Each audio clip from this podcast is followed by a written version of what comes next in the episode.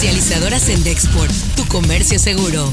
Presenta Notigape, el podcast La Mañanera. Estamos al día, no les debemos nada, nada absolutamente. Si no les alcanza, ellos tienen que buscar la forma de ahorrar, que no haya corrupción, que no haya derroche se opuso y de lo que le corresponde a Chihuahua entregar de agua, al día de hoy han entregado solo el 55%, mientras los otros estados ya entregaron el 100%. Si no tuviese yo a todos los intelectuales orgánicos en contra, a la prensa subvencionada en contra, o si no hablaran mal del gobierno, me sentiría yo mal. Esto suena en Noticias MBS con Luis Cárdenas. Los gobernadores de la Alianza Federalista amagaron este miércoles con acudir a tribunales si la Secretaría de Hacienda no atiende el reclamo de asignar más recursos. Esto fue lo que dijo Silvano Aureoles, creo que por ahí tenemos el audio del gobernador de Michoacán. De no haber una respuesta adecuada en función de nuestra solicitud y nuestra propuesta, nos reservamos el derecho de actuar por otras vías, específicamente por la vía jurídica. Agrego también que no andamos, y creo que Alfaro fue muy claro en ello.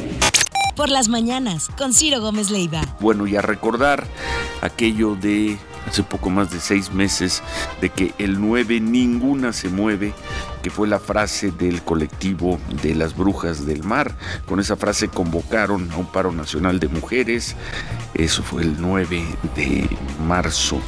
Eh, además que ninguna mujer debería salir de su casa como protesta para exigir el cese de la violencia hacia ellas. Bueno, seis meses después, la revista Time incluyó a Arusi Hunda, quien fue la portavoz del colectivo Las Brujas del Mar, como una de las 100 personas más influyentes del mundo en 2020.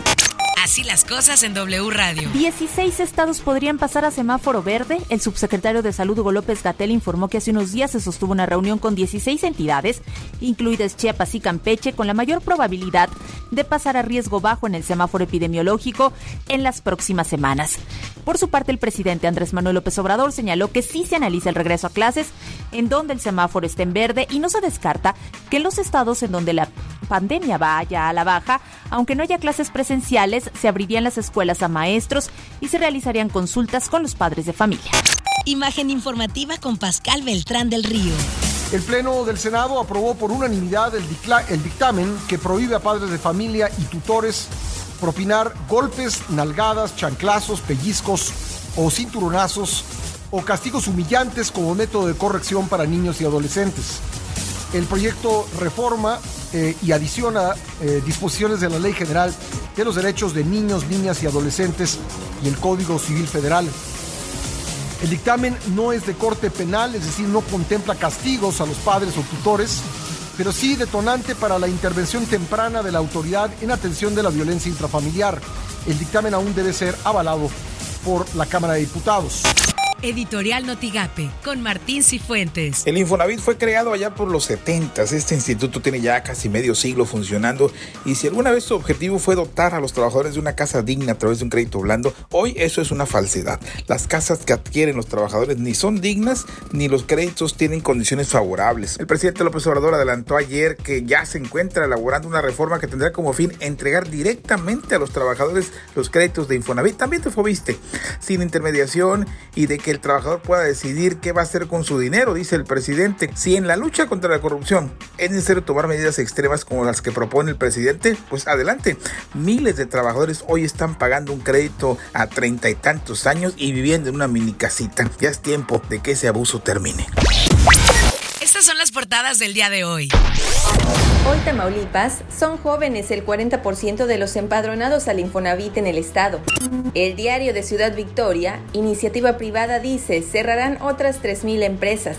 Vox Populi, hay 750 migrantes en lista de espera en Reynosa. Reforma quiere en la 4T obediencia ciega, afirma Jaime Cárdenas, que pedían resultados sin respetar normas. El Universal, 14 gobernadores exigen a Andrés Manuel López López no politizar seguridad. La jornada desmontó el SAT tratos simulados por 225 mil millones de pesos. Notigape arranca con éxito campaña de vacunación por el autoservicio. Escuchemos al jefe de medicina preventiva de la clínica Unidad de Medicina Familiar 33 del IMSS, Luis Mar Serrano. todo México tiene riesgo de tener epidemia por sarampión y rubiola. Entonces, para disminuir ese riesgo aquí en Reynosa necesitamos aplicar la vacuna SR a partir de los 10 años hasta los 39 años. Lo que tienes que saber de Twitter. Arroba CNNEE. E. La vacuna contra el coronavirus de Johnson Johnson es la cuarta en comenzar los ensayos de fase 3 en Estados Unidos. Arroba el financiero-MX. PT quiere aumentar los impuestos a cigarros. Con esta iniciativa, el precio de una cajetilla de cigarros aumentaría de 9.96 a 29.8 pesos. Arroba Milenio. Fetel y SpaceX discuten proyecto de red satelital. La empresa de Elon Musk ofrece Internet de banda ancha a zonas sin acceso a tecnología o con alto costo. Arroba Azucena U.